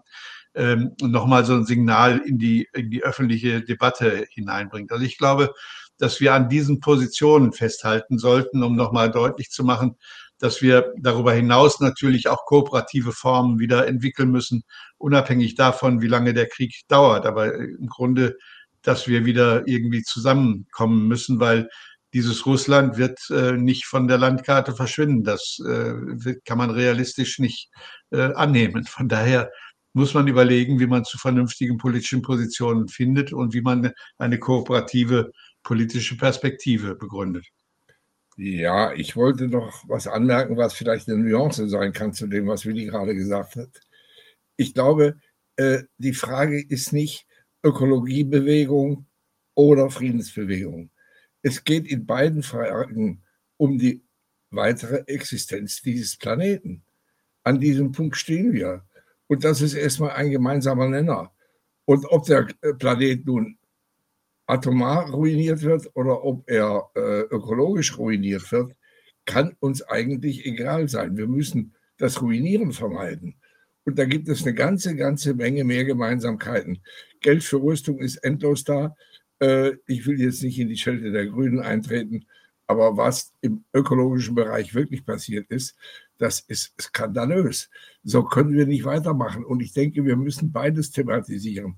Die Rücksichtslosigkeit äh, dieses Systems gegenüber den Menschen, da denke ich vor allem an Krieg, aber genauso seitens der ganzen Ökologiepolitik, die im Grunde genommen nicht stattfindet. Wenn die Bundesrepublik Deutschland ihr gewaltiges internationales Gewicht einbrächte, dann wäre auch auf internationaler Ebene sehr viel mehr vorhanden an ökologischer Bewegung und so weiter und so weiter. Und die Ökologiefrage ist etwas, was mittlerweile die Menschen jeden Winter, jeden Sommer selber merken. Es ist nicht mehr so, dass ein paar Spielerte äh, dann über äh, die A äh, irgendwas erzählen, sondern die Leute merken es. Und sie merken allmählich auch den Krieg. Und beides hat gemeinsame Ursachen, über die wir jetzt hier nicht äh, ewig reden müssen. In vielen sind wir uns bestimmt einig, die man thematisieren muss und mit denen man hier Politik betreiben kann. Ähm, Fabian, falls du nichts hast, würde ich. Ähm, ich hätte noch doch eine Nachfrage, weil ja. ähm, ich glaube, was so ein Teil der Frage war und was ein bisschen untergegangen ist, ist ja auch wir als Teil der Opposition, also sozusagen, ähm, was wir täten, wenn wir eine Regierung wären, ist ja das eine, aber wir haben nun mal auch momentan eine Regierung, die diese Schlüsse, die jetzt hier diskutiert wurden, ja offensichtlich äh, nicht zieht. Und ähm, da vermute ich, würde es auch nichts bringen, sie dort zu beraten, weil sie natürlich da auch aus bestimmten Interessen heraus handeln. Aber was können wir in der Opposition sozusagen jetzt wirklich dazu beitragen, dass dieser Krieg geändert wird, ohne dass wir jetzt äh, tatsächlich in der Machtposition wären, dort Einfluss auf irgendwelche diplomatischen Fragen zu nehmen? Also ein Thema, was ich mir beispielsweise gedacht hätte, ist, dass es meiner Meinung nach dringend notwendig wäre, das Thema Kriegsdienstverweigerung und Asyl zum Beispiel für russische Kriegsdienstverweigerer auch ähm, viel stärker äh, einzufordern und da moralischen Druck ähm, aufzubauen und ähnliches. Aber letztendlich mehr als das können wir auch nicht tun. Also wir sind nicht die Regierung und die Regierung handelt nach ihrer eigenen Logik heraus und das ist keine äh, friedenspolitische oder pazifistische Logik. Vielleicht könnte man dazu noch mal was sagen. Naja, du veranlasst mich jetzt zu einer zynischen Antwort. Äh, wir sind nicht die Regierung, das stimmt. Nur weil die Regierung uns in Anführungszeichen nicht haben will.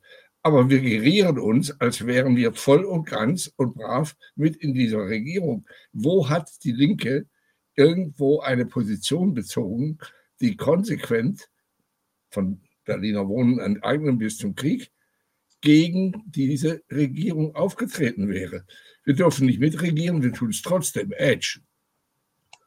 Ich will es nochmal ergänzen, was Werner sagt, weil ich glaube, dass wir nicht nur den, den Krieg äh, im Blick haben sollten und ja. uns sozusagen darauf fixieren. Als Linke müssen wir natürlich auch die sozialen Kämpfe.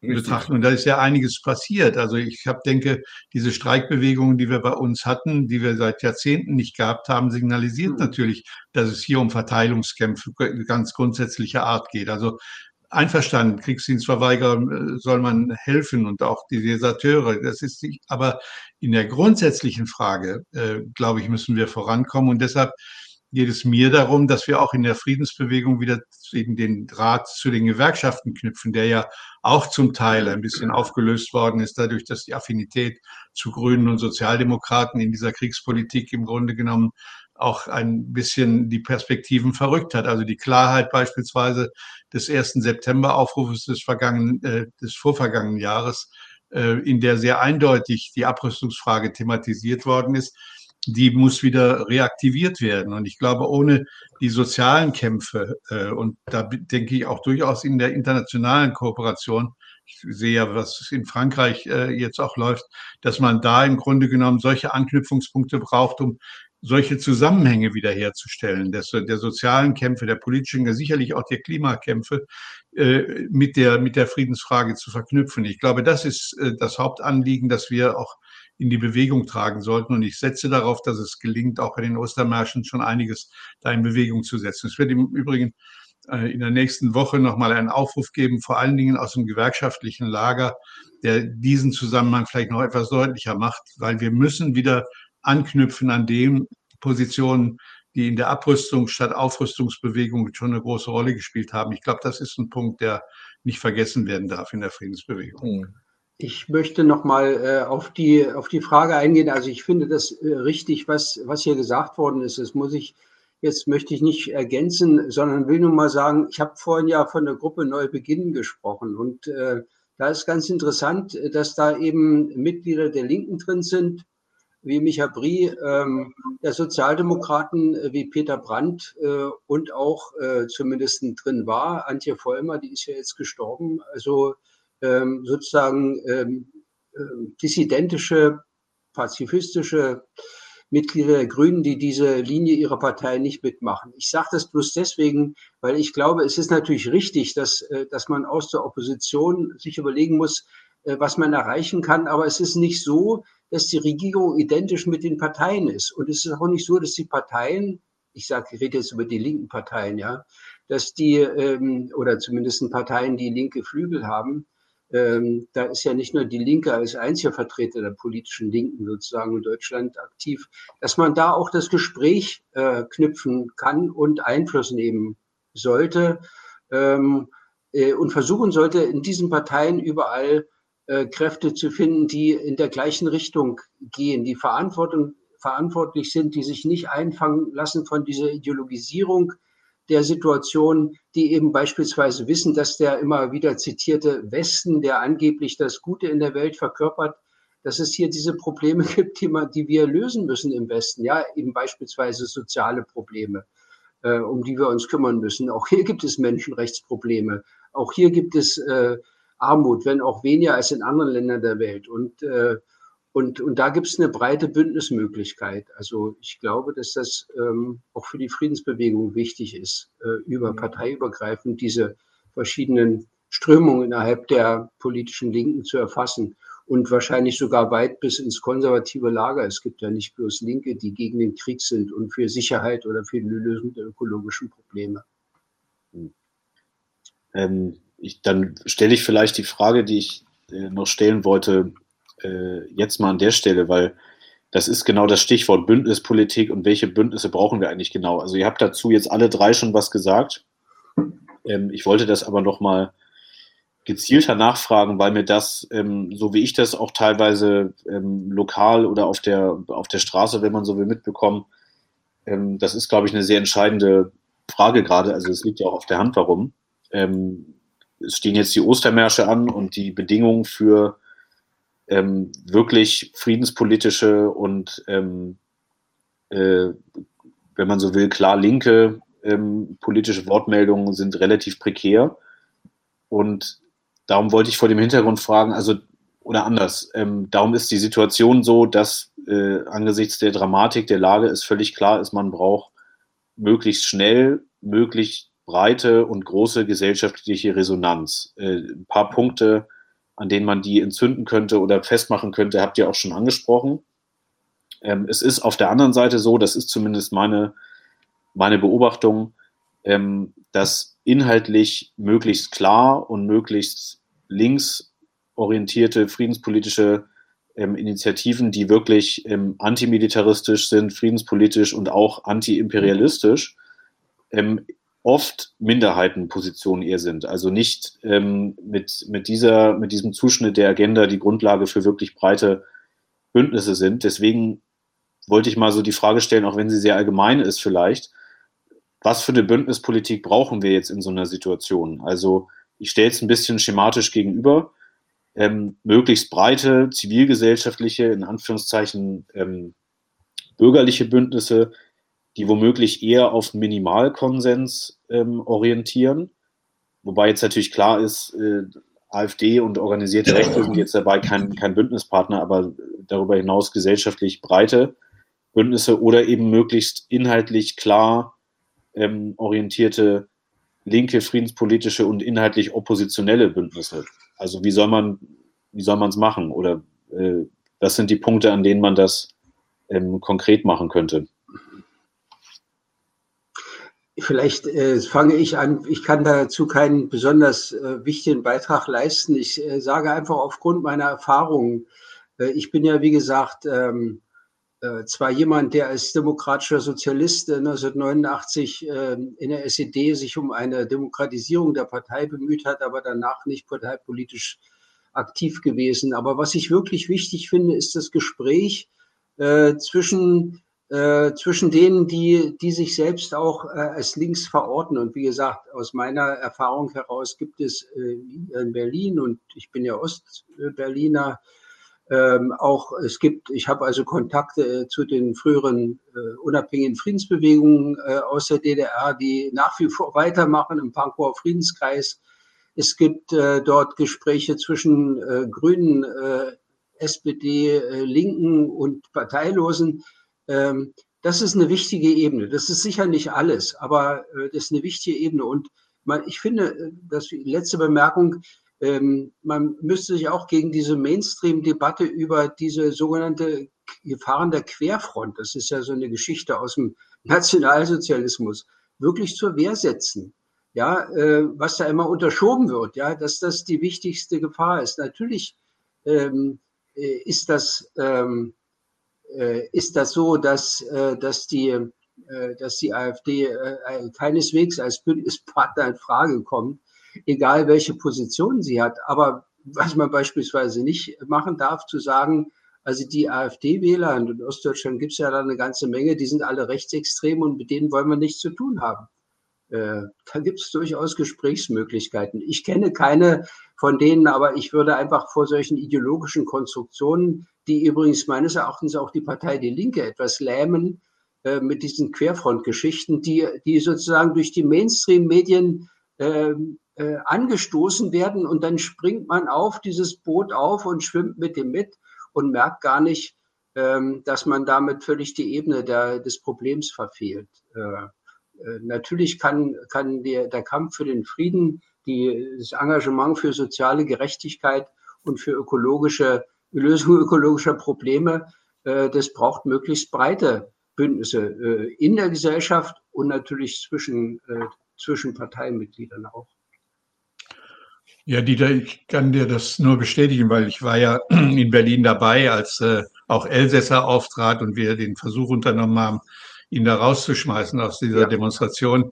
Die hatten aber die Polizei zur Hilfe und wir hatten nicht genügend Ordner, um die Polizei auch noch rauszudrängen. Also deshalb äh, ist ja. das immer so ein Versuch gewesen, die Rechten sozusagen als Gegenbeispiel zu nennen und von den Aktionen selbst abzuhalten. Das heißt, wir müssen klar in unsere abrüstungspolitischen Positionen gegen diese Bundesregierung richten. Und das ist kein rechtes, äh, äh, keine rechte Plattform, wenn wir die Abrüstungsfrage thematisieren. Denn alle Rechten sind für nationale Armeen und für äh, nationalistische Positionen, auch zum Teil rassistische Positionen zugänglich. Und deshalb muss man sehr offensiv für eine solche und selbstbewusst für eine solche Position der Abrüstung und der Entspannungspolitik der internationalen Kooperation eintreten. Und das ist, glaube ich, nochmal so ein, so ein wichtiger Hinweis, auch nochmal sich nicht einschüchtern zu lassen, weil äh, das war ja so ein Vehikel, um sozusagen Menschen abzuhalten, überhaupt in die Demonstration oder in die Aktionen mit einzusteigen. Wir erleben das zum Teil sicherlich auch im Zusammenhang mit den Ostermärschen, dass es Abgrenzungsbeschlüsse gibt, bevor man überhaupt die Aktionen selber äh, inhaltlich vorbereitet. Also ich glaube, dieses Selbstbewusstsein sollten wir äh, nochmal mit nach vorne nehmen, dass man für die eigenen politischen Ziele, für die wir immer gestanden haben. Und wir waren nie rechtsaffin. Das muss man nochmal sehr deutlich charakterisieren, äh, dass man das nochmal in die öffentliche Auseinandersetzung einbringt und die Leute nicht abhält äh, davon, für diese inhaltlichen Ziele mit auf die Straße zu gehen. Also das ist sicherlich ein Punkt, der auch in der Argumentationskette bei uns in der Friedensbewegung noch ansteht. Ähm, vielleicht hier auch noch mal eine kritische Nachfrage. Ich war auch auf der Demonstration äh, äh, aufgrund des äh, Aufrufs von äh, Wagenknecht und Schwarzer. Und ähm, man muss natürlich auch sagen, dass äh, tatsächlich auch Rechte da waren, auch erkennbar. Ich würde nicht sagen, dass sie äh, in organisierter Form da waren. Und ich würde auch nicht sagen, dass sie eine führende Rolle gespielt haben. Also sie haben das Demonstrationsbild nicht geprägt. Nichtsdestotrotz haben sie sich eingeladen gefühlt und das wiederum spricht nicht sehr ähm, für den Aufruf an dieser Stelle. Ähm, der war natürlich auch betont breit gehalten. Was ich sehr ungünstig finde, war das Interview, das Oskar Lafontaine geführt hat äh, bei dieser ähm, ähm, Sat ehemaligen Sat1-Moderatorin, die jetzt zum Querdenkenlager gehört, ähm, wo er auf die Frage, ob auch AfD Politiker willkommen wären, er nicht eindeutig geantwortet hat. Und das muss ich ganz klar sagen, das erschwert es natürlich auch eine Friedensbewegung von links aufzubauen, wenn äh, diese Eindeutigkeit dann gegenüber solcher Kader der AfD nicht hergestellt wird. Und da würde ich nochmal sagen, dass das natürlich auch tatsächlich wichtig ist, in der Außenkommunikation zu sagen, was man auch ganz explizit nicht haben will. Und ähm, Sarah Wagenknecht hat zum Beispiel gesagt, Neonazis sind nicht willkommen. Das Problem ist, dass die neue Rechte sich nicht als Nazis versteht und äh, sich nicht angesprochen fühlt, wenn man Neonazis auslädt. Und das darf man dabei nicht vergessen, meiner Meinung nach. Also nur, nur zu, ganz kurz will ich nochmal einen Hinweis, einen Hinweis geben. Wir hatten bei den Ostermärschen hier bei den Auftakten in Bruchköbel hier in Hessen immer das Auftreten von jungen Nationalisten, also NPD-Jugendlichen, die sich sozusagen in diese Demonstration hineinbegeben haben. Wir wollten die immer rausdrängen, aber die Polizei hat das nicht zugelassen. Wir haben dann im Grunde genommen lediglich das Mittel der Abschottung äh, ergriffen, indem wir Transparente um sie drumherum gestellt haben, sodass sie nicht auffällig wurden. Aber wir haben sie nicht rausgeprügelt, um das nochmal deutlich zu sagen. Also diese Erfahrungen sind jetzt nicht neu.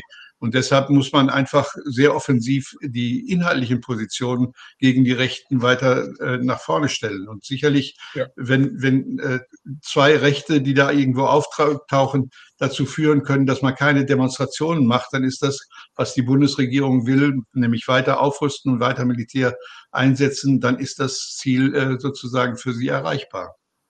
Ja, ja, also da würde ich auch gar nicht gegen sprechen. Ich will nur sagen, dann muss man diese inhaltliche Abgrenzung halt auch vornehmen.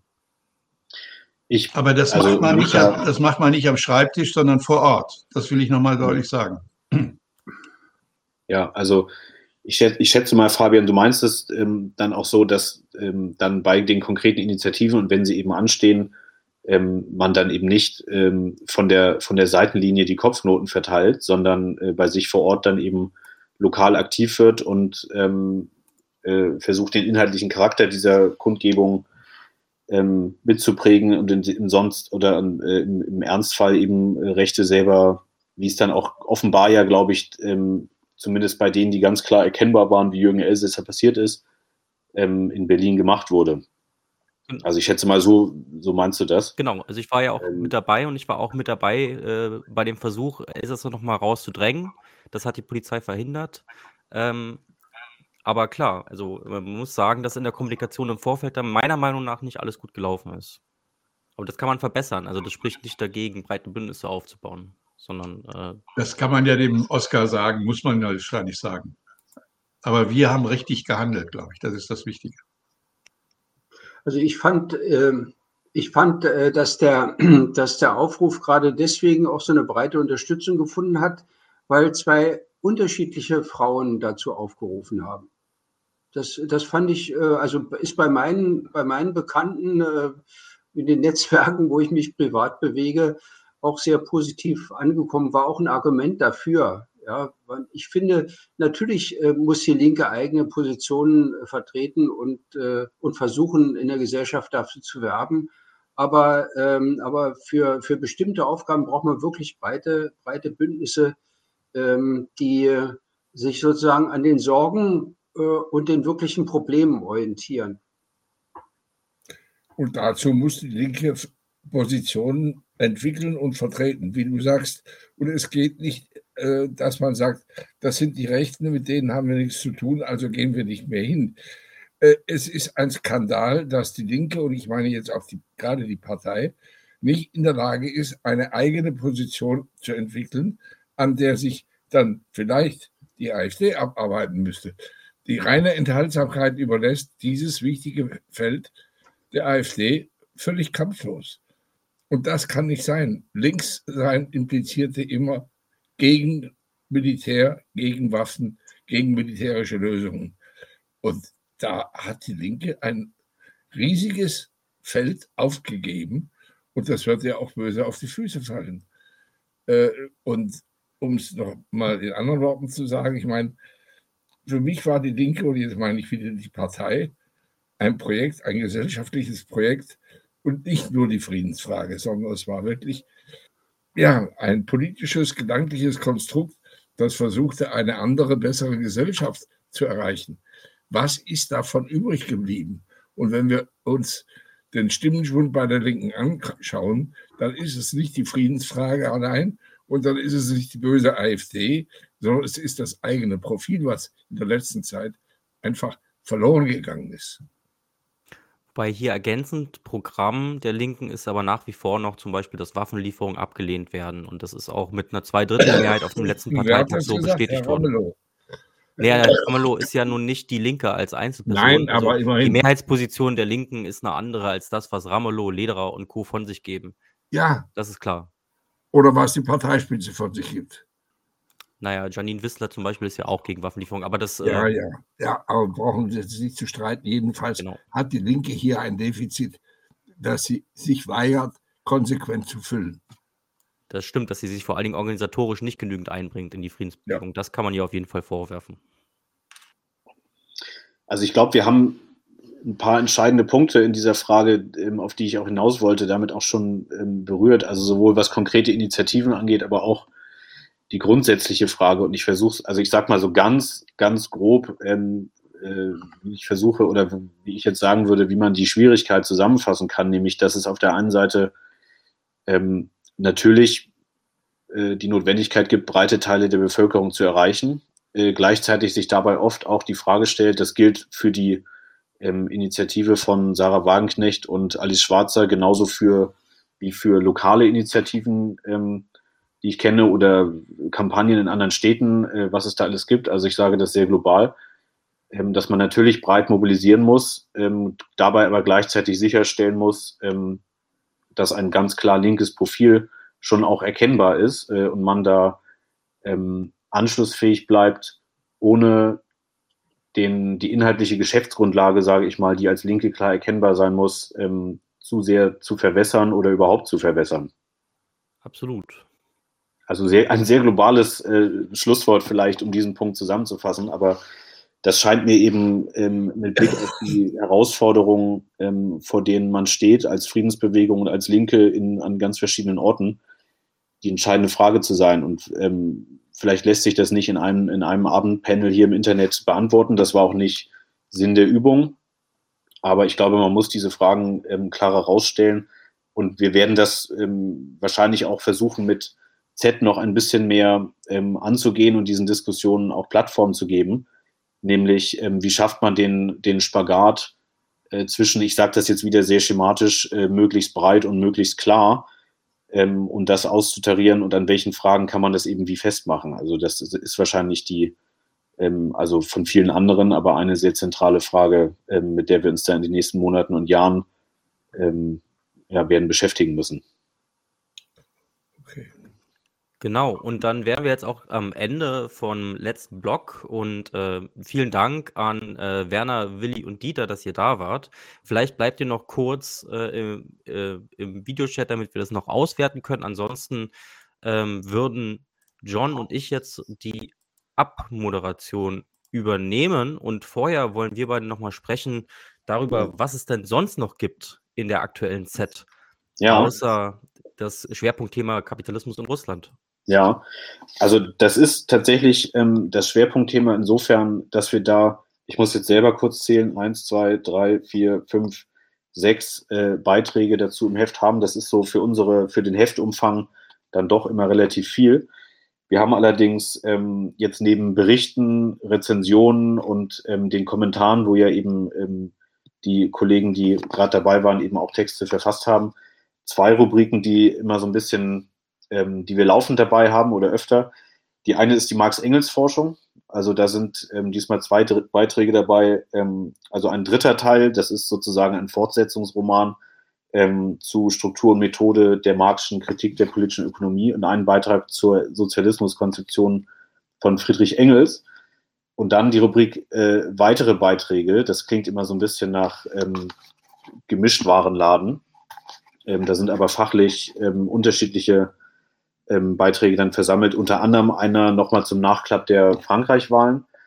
Dann sage ich jetzt nur einen, ähm, weil das ein Thema ist, was wir in den letzten Ausgaben oder in der letzten Ausgabe davor ähm, begonnen haben, uns damit zu befassen, nämlich ähm, Sabrina Apicella äh, setzt äh, die Auseinandersetzung mit lohnabhängigen Bewusstsein ähm, und Klassenbewusstsein, wenn man so will, fort, ähm, mit einem Beitrag zu ja, Entstehungsbedingungen von Klassenbewusstsein ähm, auf ihr, also auf Grundlage von ihrer Forschung von Beschäftigten bei Amazon. Also ähm, der Name ist vielleicht manchen schon geläufig. Sie hat ähm, dazu auch publiziert und äh, bei Amazon eben geforscht. Das so in aller Kürze. Also ähm, diese, diese Frage wird dabei auch wieder aufgegriffen und das, die Reihe setzen wir auch noch fort in den kommenden Ausgaben. Genau, und äh, dann gibt es noch was zu verlosen, und zwar ein Exemplar der aktuellen Set. Und äh, soweit ich weiß, haben wir jetzt äh, für unsere normale Monatsverlosung schon was. Und deswegen würde ich vorschlagen, lösen wir es doch einfach mal ganz einfach. Wer bis zum Ende jetzt hier durchgehalten hat und sich das angeschaut oder angehört hat, teilt einfach einen der Beiträge von äh, 99 zu 1 auf Social Media, also Instagram oder Twitter beispielsweise. Und unter denen, die das teilen, verlosen wir dann dieses Exemplar. Einverstanden. Dann äh, vielen Dank nochmal an Dieter, äh, Werner und Willi. Vielen Dank auch dir, John. Und dann sehen wir uns beim nächsten Mal bei 99 zu 1 und in einem Vierteljahr ungefähr auch wieder zur nächsten Z-Head-Vorstellung. Ciao. Tschüss, danke dir. Leute, wir brauchen eure Hilfe. Wenn euch dieses Video gefallen hat, klickt auf Like, abonniert den Kanal und vergesst nicht das Glöckchen zu drücken, damit ihr benachrichtigt werdet, wenn wir neuen Content droppen. Außerdem solltet ihr uns überall folgen, wo wir verfügbar sind. Das ist Facebook, Instagram, Twitter und Twitch. Und wenn wir irgendwelche Ankündigungen machen oder Posts, dann shared, was das Zeug hält. Gebt uns all eure Liebe.